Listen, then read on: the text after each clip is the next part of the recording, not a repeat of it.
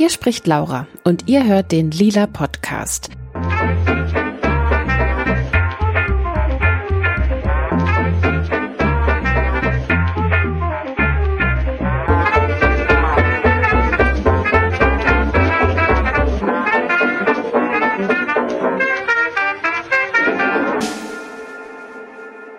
Feminismus für alle. Und der Zusatz, der sagt es ja auch schon, wir hier beim Lila Podcast mögen unseren Feminismus, wie so viele von euch da draußen auch, am liebsten intersektional. Der Begriff Intersektionalität ist so alt wie ich selbst, nämlich ungefähr 34 Jahre. Geprägt hat ihn die schwarze amerikanische Juristin Kimberly Crenshaw. Gemeint ist damit, dass Menschen von mehr als einer Diskriminierungsform betroffen sein können, die dann eben auch miteinander verwoben sind und sich wechselseitig beeinflussen. Zum Beispiel Frau sein und Schwarz sein. Intersektionaler Feminismus versucht also verschiedenen Perspektiven Raum zu geben und Leerstellen zu füllen. Und von diesen Lehrstellen gibt es in Deutschland leider auch noch jede Menge, und zwar insbesondere, wenn es um schwarze Geschichte und die Auswirkungen des Kolonialismus bis in die heutige Gesellschaft hinein geht. Und weil der Februar der Black History Month ist, spreche ich mit der Kommunikationswissenschaftlerin, Autorin und Expertin für schwarze Geschichte in Deutschland, Natasha A. Kelly. Und ich hätte mir auch wirklich keine bessere für diese Sendung vorstellen können. Ich wollte von Natascha als erstes wissen, seit wann denn eigentlich Intersektionalität und insbesondere Schwarzsein im deutschen Feminismus mitgedacht wird. Im deutschen Feminismus ist es ganz interessant, dass tatsächlich mit Audre Lorde, die US-amerikanische Aktivistin, Wissenschaftlerin und Poetin, der intersektionale Gedanke mit nach Deutschland kam in den 80er Jahren. Da wurde der Begriff fast zeitgleich in den USA geprägt. Audre Lorde kam Anfang der 80er Jahre nach Berlin und erst Ende der 80er Jahre wurde der Begriff von Kimberly Crenshaw geprägt. Intersektionalität aber als Konzept, also sprich, dass sich Diskriminierungen oder Machtverhältnisse überschneiden können, ist seit jeher Ausgang des schwarzen Feminismus. Also das geht wirklich bis ins 18, 19. Jahrhundert zurück, würde ich sagen, Mitte des 19. Jahrhunderts auf schwarze Feministinnen wie Sojourner Truth beispielsweise, die immer ihre besondere soziale Position damit markiert hat und aufgezeigt hat, dass sie sozusagen an einer anderen Kreuzung steht, wie weiße Frauen, aber auch wie Männer im Allgemeinen. Kurze begriffliche Nachfrage. Würdest du zwischen der schwarzen Frauenbewegung als Begriff und intersektionalem Feminismus als Begriff trennen oder ist das dasselbe? Der schwarze Feminismus ist intersektional und ich glaube auch tatsächlich, dass es ein klassisches Phänomen Deutschlands ist, dass die unsere Tools, unsere Begriffe aus der schwarzen Bewegung im Allgemeinen, aber aus der schwarzen feministischen Bewegung jetzt in diesem Fall im Besonderen immer gerne abgekoppelt werden und weiß mhm. gewaschen werden. Also der schwarze Feminismus ist der intersektionale Feminismus. Also Intersektionalität kann kann nicht ohne schwarzen Feminismus überhaupt gedacht werden, weil es da seinen Ursprung hat. Die Ausgangskategorien sind Race und Gender, die in intersektionalen Fragestellungen immer mitgedacht werden müssen. Mhm.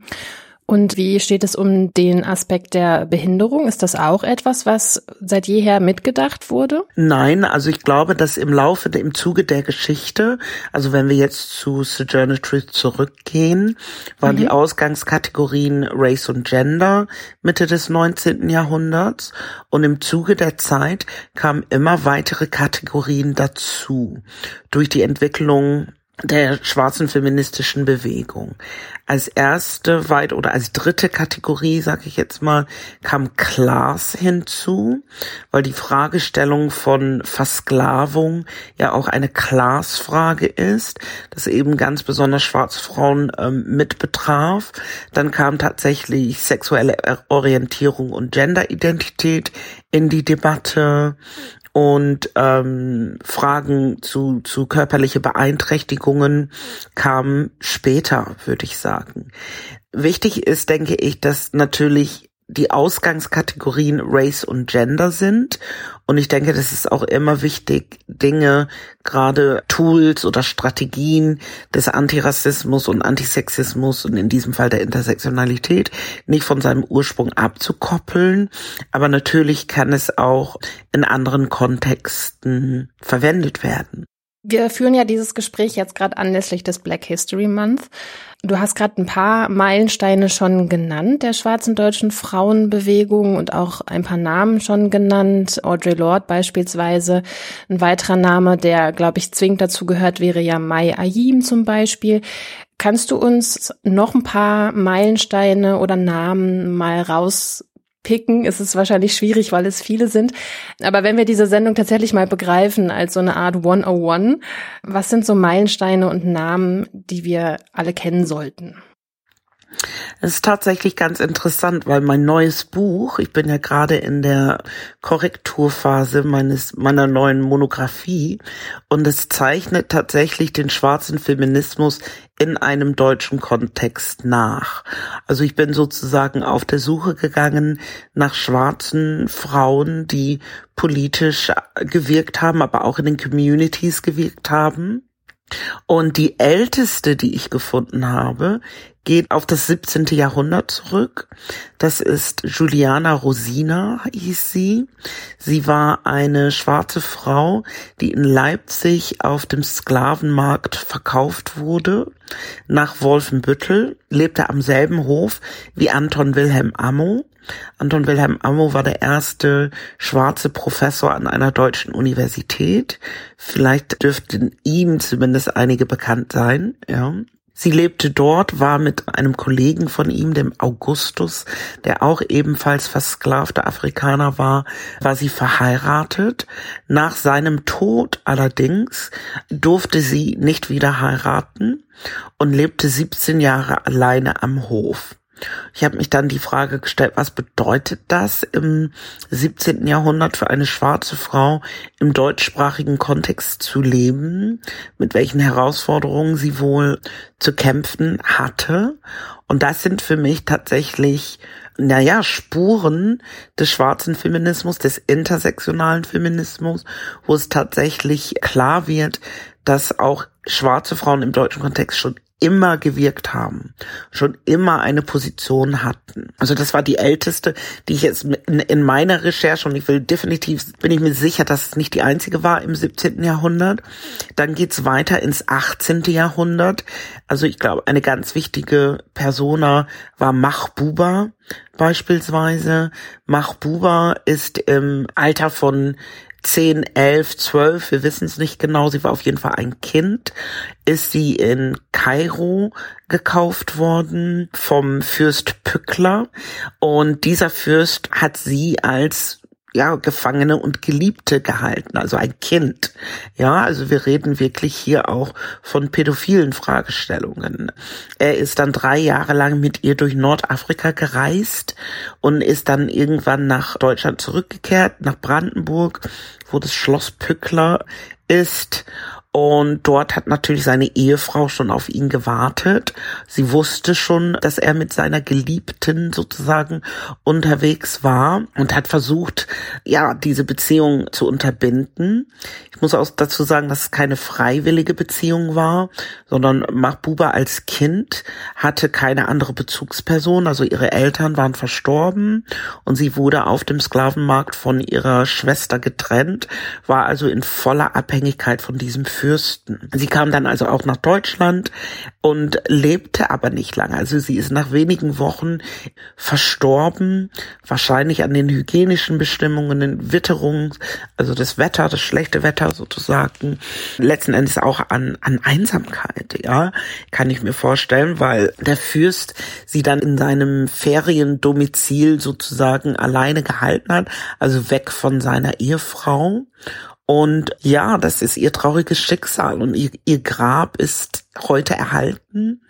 Und wir müssen uns, denke ich, auch gerade in der, in der heutigen Zeit neue Fragen stellen, gerade im, durch eine intersektionale Linse mit Blick auf den schwarzen Feminismus. Welche Rolle, ja, oder Frauen wie Mahbuba oder eine Juliana in ihren Gesellschaften jeweils gehabt haben. Und das neue Buch geht dann so weiter bis in die Gegenwart tatsächlich, ja. Mhm. Ja, das ist ganz toll, dass du es jetzt auch schon erwähnt hast. Stichwort Sklavenhandel auch nach Deutschland hin. Also auf jeden Fall denke ich, wird jetzt schon deutlich, dass schwarze deutsche Geschichte nichts ist, was in den 50ern irgendwie plötzlich vom Himmel fiel oder was jetzt mit amerikanischen Besatzern kam und dass eben auch Kolonialgeschichte nichts ist, was weit entfernt auf afrikanischem Boden allein stattgefunden hat, ne? sondern Ganz dass genau. es auch wirklich mhm. eine Sklavengeschichte innerhalb von Deutschland gibt. Deswegen, ja, vielen Dank an der Stelle schon mal. Ich würde gern auch noch einen Moment bei deinem Buch bleiben. Der Titel lautet ja Schwarz, Deutsch, Weiblich, warum Feminismus mehr als Geschlechtergerechtigkeit fordern muss. Es gibt also noch viel zu tun. Gibst du uns eine kleine Sneak Preview? Also wie ist denn aktuell der Stand im Feminismus?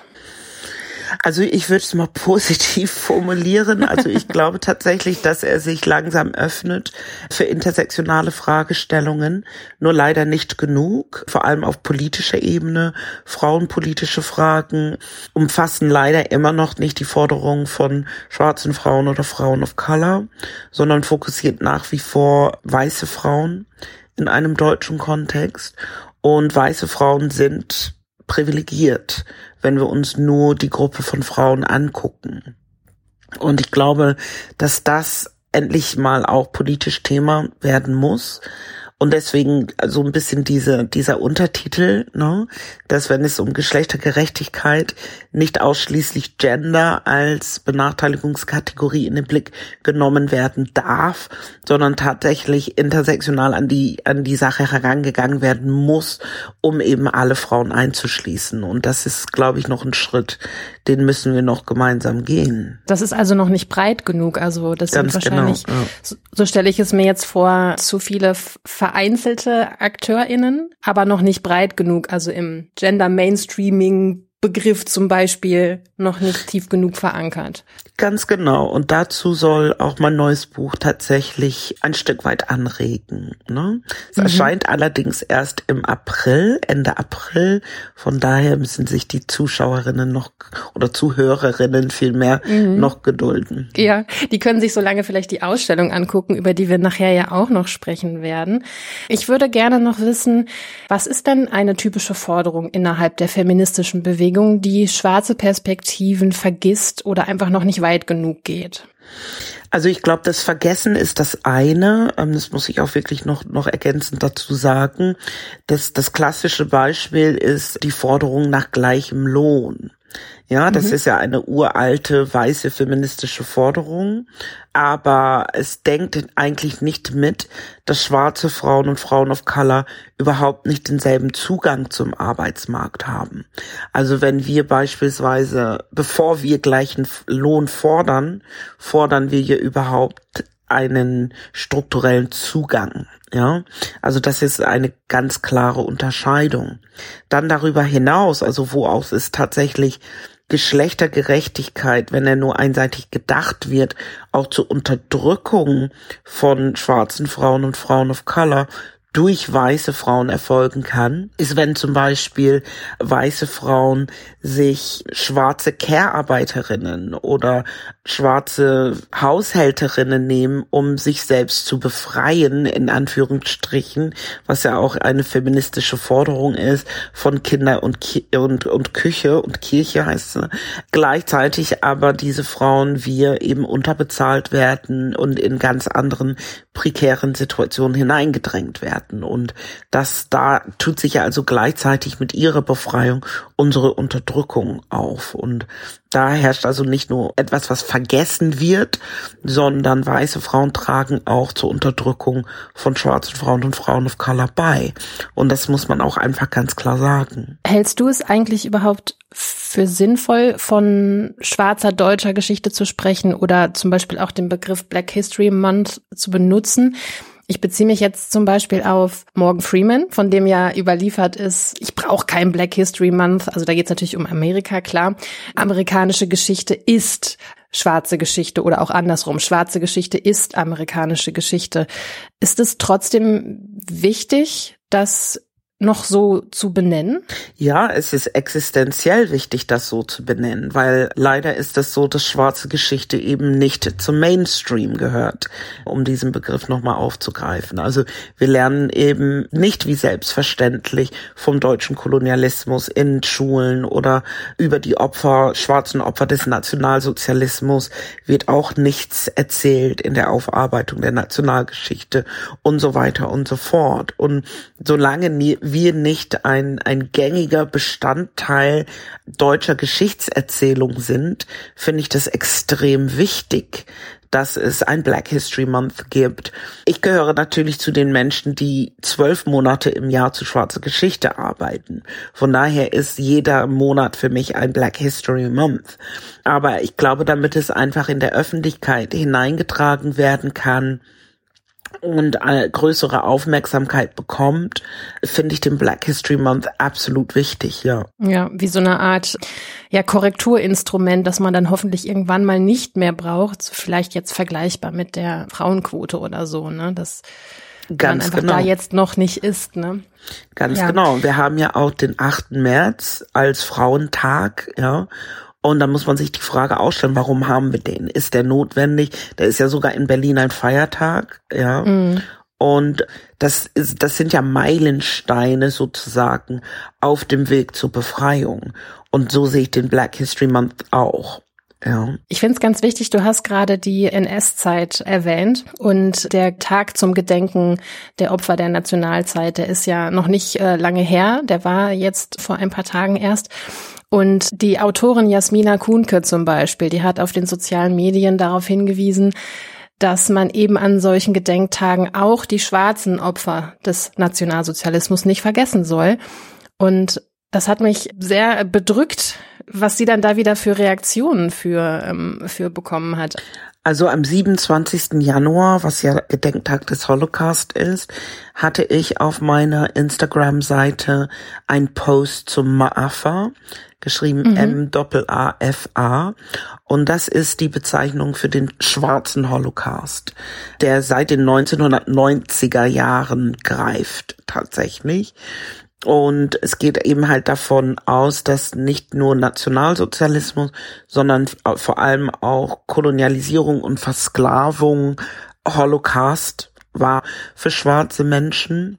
Und dieser Post ist auch viral gegangen, tatsächlich. Mhm. Also weil viele Leute den Begriff nicht kannten, auch nicht wussten, dass er in schwarzen Communities, also in schwarzen Kontexten auch begangen wird. Ja, dass in Deutschland die Forderung laut wird, dass wir als einzige Opfergruppe noch kein Mahnmal haben. Dazu habe ich auch geschrieben, dass es wirklich an der Zeit ist. Wir können uns natürlich jetzt die Fragestellung, sollte es nicht sowieso ein Mahnmal für alle Opfer geben? Das hat sich jetzt im Zuge der Geschichte ja natürlich jetzt anders entwickelt, dass es für die verschiedenen Opfergruppen verschiedene Mahnmale gibt, aber für äh, was auch nicht immer einfach war, also das will ich auch betonen. Ich weiß zum Beispiel, dass die Roma und Sinti-Communities über 60 Jahre gekämpft haben. Für einmal mal, ich glaube 2010, wenn ich mich nicht irre, kam der dann auch. In diesem Jahr wurden ja auch queere Menschen in den Fokus gerückt. Die haben auch ihren eigenen Marmal, aber wir schwarze Menschen halt noch nicht. Und es ist natürlich schwierig nachzuvollziehen, wie viele schwarze Opfer es tatsächlich gab, zumal viele Schwarze zu diesem Zeitpunkt tatsächlich klassische deutsche Namen hatten, also sei es Bernd Meyer oder Thomas Müller, ja. Was allerdings nicht vergessen werden darf, ist, dass Hitler tatsächlich eine Sonderkommission N-Wort hatte, wo er davon ausgegangen ist, dass hinter jedem Schwarzen ein Jude stand, wenn ich das jetzt mal so wiedergeben darf, ja. Und von daher finde ich das auch sehr wichtig, dass nationalsozialistische Geschichte auch mit Blick auf die schwarzen Opfer auch aufgearbeitet werden muss, ja, unbedingt. Ja, absolut. Und ich weiß von dir, dass du auch in anderen Gesprächen immer wieder diesen Deportationsbegriff benutzt und betont hast. Also, dass Deutschland eine sehr lange dunkle Geschichte der Deportation von schwarzen Körpern hat. Möchtest du dazu vielleicht auch noch ein paar Worte sagen? Ja, das ist tatsächlich auch eine Kontinuität, eine rassistische Kontinuität in Deutschland, die in der frühen Kolonialphase, würde ich mal sagen, in der ersten Phase im 18. Jahrhundert schon begann. Ich habe ja vorhin Anton Wilhelm Ammo und Juliana Russina erwähnt. Juliane, die in, in Leipzig verkauft wurde. Diese Menschen wurden erstmal gestohlen aus Afrika. Aber wenn sie hier keinen Nutzen mehr hatten wurden sie auch wieder gegangen, sozusagen. Also das ist ja genau dieser Deportationsgedanke. Das wissen wir eben von Anton Wilhelm Ammo, dass er heute in Ghana begraben liegt und nicht in Deutschland, ja. Und wenn wir durch die Geschichte hinweggehen, die deutsche Kolonialisierung beispielsweise, also des, des 19. Jahrhunderts, frühen 20. Jahrhunderts, wenn wir mit dem Versailler Vertrag wurden ja dann die Aufenthaltsrechte von schwarzen Menschen in, in Deutschland waren dann ungeklärt. Viele wurden auch wiederum deportiert, wenn sie nicht selbst und freiwillig gegangen sind. Wir haben die Zeit nach dem Zweiten Weltkrieg, als die Kinder von schwarzen Soldaten zwangsadoptiert wurden in die USA. Wir haben die Zeit nach dem Mauerfall, als die Vertragsarbeiterinnen, aber auch namibischen Kinder, die eine Großteil im Ostdeutschland gelebt haben, nicht Teil der Wiedervereinigung sein durften und auch letzten Endes deportiert wurden, bis hin zur Gegenwart, wo afrikanische Menschen dem Ertrinken im Mittelmeer überlassen werden, ja. Also das hat ein, das hat Kontinuität und Linearität, dass schwarze Körper in Europa im Allgemeinen, aber im, im deutschsprachigen Raum, ähm, vor allem in Deutschland, nicht wirklich gewollt sind, ja. Ich würde mit dir gerne noch über Kunst sprechen. Und zwar ist ja in der Kunsthalle Bremen derzeit eine künstlerische Intervention von dir zu sehen mit dem Titel Wer war Millie? Darin geht es um eine schwarze Frau, die ist beliebtes Motiv zahlreicher Brüggekünstler gewesen, unter anderem eben bei Ernst Ludwig Kirchner, den du dir ja angeguckt hast. Konntest du denn herausfinden, wer Millie war? Ja, es ist ganz interessant, weil es gab viele Millies das ist tatsächlich ein Zwischenergebnis meiner Forschung, was ich da auch in Bremen aufzeige. Es tauchen in den Werken, vor allem von Ernst Ludwig Kirchner, die habe ich erstmal nur untersucht, verschiedene schwarze Frauen auf, die alle mit Millie betitelt werden, diese Bilder. Aber wenn wir die, uns die Bilder genau anschauen, haben diese Frauen andere Körpergrößen, andere Körperformen, andere phänotypische Merkmale. Es handelt sich also nicht immer um dieselbe Frau. Die tragen aber dennoch alle denselben Namen, Millie. Woraus sich schließen lässt, dass tatsächlich Millie ein Kosename für Schwarze gewesen sein mag. Das hat dann tatsächlich dazu geführt, dass ich zu diesem Zeitpunkt nicht die Frage beantworten kann, wer Millie war, beziehungsweise sie sich so ohne weiteres nicht beantworten lässt, dass ich jetzt eine Biografie aufrufen könnte. Millie war die und die und die und die beispielsweise, sondern dass sich andere Dinge eben wie genau diese Vielfalt beispielsweise zeigen. Wobei es ja auch irgendwie schon wieder schräg anmutet, ne, dass dann da einfach verschiedene äh, schwarze Frauen zu einem ja, wie nennt man das? also, dass das, dass da verschiedene schwarze Frauen einfach in eine so eine Pseudo-Figur verschmilzen, das, das ist doch auch schon wieder schräg, oder? Aber das ist nicht ungewöhnlich. Also äh, gerade in einem deutschen Kontext sehen schwarze Frauen ja für, für, die, für die weiße Mehrheitsgesellschaft alle gleich aus. Ja. Und wir werden immer gerne als Community gedacht, selten als Individuen. Wenn eine Person etwas macht, dann gilt das für alle. Na, also wir, jüngstes Beispiel ist ja, was in der Silvesternacht passiert ist. Dann wird ja immer gerne alles über einen Kamm geschoren. Es wird jetzt nicht individuell geguckt, wer war jetzt eigentlich beteiligt oder so, sondern das heißt dann wieder alle und ganz Neukölln, ja, ist ein Problem. Das ist ja eine, eine gängige Rassifizierung. Also das ist ja nichts Neues. Und das fand ich halt eben tatsächlich spannend an diesem Projekt, dass sich die Strukturen unserer Gesellschaft in den Werken von Ernst Ludwig Kirchner widerspiegeln. Und er war ja ein Kolonialmaler, also das heißt, er malte während des Kolonialismus. Aber was ihn eben unterscheidet von Paul Gauguin oder Emil Nolde oder andere Zeitgenossen, ist, dass er nie in die Kolonien gereist ist. Das heißt, dass alle Abbildungen afrikanisch anmutende Kunst und Skulpturen bis hin zu den schwarzen Personen muss er in Deutschland gesehen haben. Und das war für mich tatsächlich ein spannender Vehikel, sag ich jetzt mal, um schwarze deutsche Geschichte nochmal neu aufzurollen. Ne? Also was hat Kirchner gesehen und wo hat er das gesehen, was er gemalt hat, sozusagen, ja. Und deswegen auch die Suche nach Millie, ne? Wann und wo hat er sie getroffen? Und dann kamen wirklich spannende strukturelle Ergebnisse heraus tatsächlich. Kannst du da vielleicht ein, zwei Dinge rausgreifen, die dieses Bild und deine Recherche dazu über schwarze deutsche Geschichte ähm, erzählen? Ja, also zum einen natürlich, dass es viele Millis gab. Zum anderen, dass wir jetzt auch tatsächlich von einem Zeit von 30 Jahren sprechen. Also das Ausgangsbild, was ich untersucht habe sozusagen, war ja die schlafende Millie aus dem Jahr 1911 und in seinen Tagebuchaufzeichnungen spricht er von einer Millie im Jahr 1929.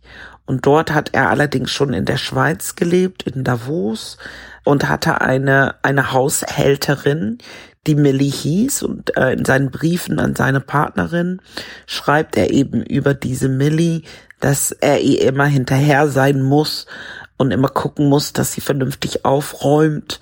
Das ist das eine. Und das andere zeigt sich ja jetzt hier an dieser Stelle wieder die Intersektion mit Class, ja.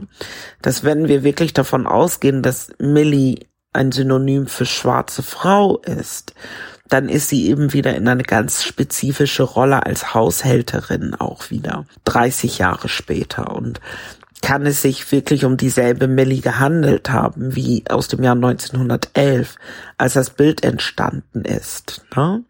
Und solche strukturellen Sachen schaue ich mir an. Ne? Also in welche, in welche Rolle sie sozusagen gespiegelt wird. Es gibt auch noch so einen Begriff, den ich in der Auseinandersetzung mit dir und deiner Arbeit gelernt habe, nämlich, dass es natürlich nicht nur einen Male Gaze gibt, sondern auch einen White Gaze. Und dafür ist dieses Bild schlafende Millie einfach, also ich werde es auch in die Show Notes packen und ich werde es auch nochmal im kommenden Newsletter mit reinpacken, damit alle ZuhörerInnen sich auch nochmal tatsächlich ein Bild davon machen können, insbesondere die, die es vielleicht nicht nach Bremen schaffen. Man sieht darauf, ich musste fast ein bisschen lachen, man sieht eine schwarze Frau auf so eine Art schmalem Kanapee liegen, natürlich äh, auch sehr lasziv in der Körperhaltung und dazu der Titel Schlafende Millie, als ob jemals jemand so geschlafen hätte.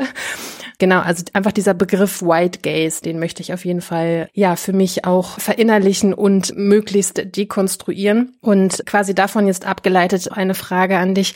Inwiefern prägt denn Kolonialgeschichte bis heute, wie wir in Deutschland auf die Welt schauen, eben auf die Kunst schauen oder auch auf, auf Körper, auf Menschen schauen. Absolut. Also, ja, wie soll ich das sagen? Wir haben ja nicht nur das Sprechen vom weißen Mann gelernt, sondern tatsächlich auch das Sehen.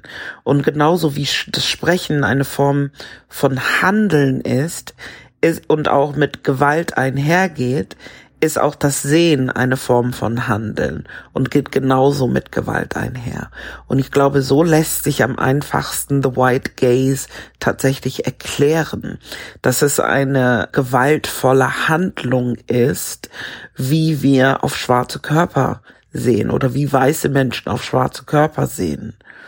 Und ich glaube, wenn wir uns die dekoloniale Theorie anschauen, gibt es ja drei Säulen, Wissen, Macht und Körper sind ja die Grundsäulen der dekolonialen Theorie, die zwar individuell, aber auch nie getrennt voneinander betrachtet werden können. Also gibt es ja wie wie äh, Körper von Gewicht, wie Judith Butler ja immer schon gesagt habe, Körper, die Macht tragen, sozusagen, Körper, die Wissen tragen, sind weiße Körper. Also wir können aus der, aus der Machtfrage und aus der strukturellen Debatte Körper nie raushalten.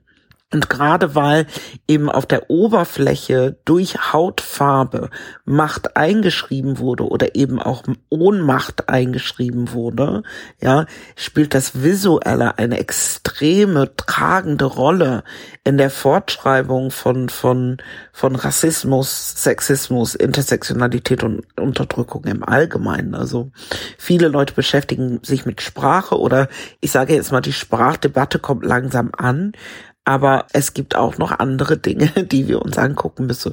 Und dazu gehören auch unsere Sehgewohnheiten, ja, die kolonial tradiert sind. Absolut. Ja, also noch viel zu tun für die Zukunft. Zukunft, das wäre auch das Stichwort für äh, meine letzte Frage an dich, weil äh, du ja auch im Bereich Afrofuturismus ja aktiv äh, bist. Gibt es vielleicht ein, zwei Dinge, auf die du abschließend vielleicht noch Bezug nehmen möchtest, die den Blick nach vorne richten? Also zuerst freue ich mich natürlich, dass meine Ausstellung in Bremen oder die Installation in Bremen verlängert wurde. Also sie wird bis zum Sommer zu sehen sein, war ursprünglich bis April geplant, jetzt ist es erstmal noch bis Sommer zu sehen und es lohnt sich wirklich, nicht nur sich, sich diese essayistische Bildgeschichte, nenne ich das ja immer, anzugucken, sondern auch einfach Impulse abzuholen, wie andere Projekte initiiert werden können.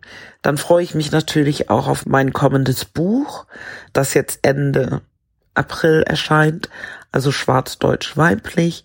Ich glaube, dass das auch sehr viel zur Intersektionalitätsdebatte beitragen wird. Ich freue mich auf die Gespräche, die daraus entstehen. Es ist für mich vor allem ein sehr persönliches Buch, weil ich auch autobiografisch erzähle an einigen Stellen. Und also das sozusagen für die nahe Zukunft und für die ferne Zukunft, also in, in den Afrofuturismus hineingehend, bin ich absolut optimistisch, dass wir schwarze Menschen auch in 100 Jahren noch in Deutschland sein werden und dass es dann auch okay wird, schwarz, deutsch und weiblich zu sein, ja. Natascha Kelly, ganz herzlichen Dank für deine Zeit. Ja, danke auch für das Gespräch. Das war mein Gespräch mit Natascha A. Kelly. Und wenn ihr euch daraus auch nur ein Wort merkt, dann doch bitte dieses Maafa. Der Begriff wird seit etwa 1988 für die Gräueltaten von Kolonialismus und Versklavung an schwarzen Menschen verwendet, wie uns Natascha eben erklärt hat. Manchmal wird er auch schwarzer oder afrikanischer Holocaust genannt. Und wie wir heute nochmal gesehen haben, blickt Deutschland zurück auf eine sehr, sehr traurige Geschichte der Deportation schwarzer Menschen und das eben nicht erst seit der Nazi-Herrschaft, sondern schon früher. Und mit Blick auf die Geflüchtetenpolitik muss man sagen, ja, bis heute. Aber wir wissen viel zu wenig darüber und deswegen fordern viele Menschen, so wie auch Natascha, dass auch die schwarze Community endlich ein eigenes Mahnmal bekommt. Bei der Bundeszentrale für politische Bildung könnt ihr euch übrigens noch mehr in das Thema schwarze Menschen im Nationalsozialismus einlesen. Den entsprechenden Link findet ihr neben vielen weiteren Infos, zum Beispiel zu Sojourner Truth oder Mahbuba, die Natascha in unserem Gespräch erwähnt hat, in den Show Notes. Auch das Bild Schlafende Milli von Ernst Ludwig Kirchner könnt ihr auf lila-podcast.de anschauen. Nataschas Intervention Wer war Milli in der Kunsthalle Bremen ist dort jetzt noch bis zum Sommer zu sehen. Eigentlich sollte im April Schluss sein, aber jetzt wurde nochmal verlängert. Das heißt, wir haben alle nochmal eine Chance nach Bremen zu fahren. Nataschas Buch Schwarz, Deutsch, Weiblich erscheint im April bei Pipa. Wenn euch diese Folge gefallen hat, dann leitet sie doch gerne an eine Person weiter, die sich vielleicht auch noch zu wenig Gedanken zu schwarzer deutscher Geschichte gemacht hat. Abonniert auch unbedingt unseren neuen Newsletter. Der erscheint zweimal im Monat donnerstags, immer dann, wenn es gerade keine neue Podcast-Episode gibt. Ich habe gehört, der soll auch ganz lustig sein. Hm. Und das macht dann insgesamt jede Woche Feminismus für alle und das ist doch ziemlich super, oder? Ihr wollt den Lila Podcast und damit feministischen Journalismus unterstützen? Bitte gern. Und zwar auf lila-podcast.de slash unterstützen. Da findet ihr alle Infos. Ist wirklich leicht und auch schon kleine Beträge helfen uns da sehr. Ich bedanke mich bei euch fürs Zuhören und freue mich schon aufs nächste Mal. Entweder im Podcast oder im Postfach. Tschüss, macht's gut. Der Lila Podcast ist eine Produktion von Haus 1. Am Mikrofon Laura Lukas. Redaktion Katharina Alexander und Laura Lukas.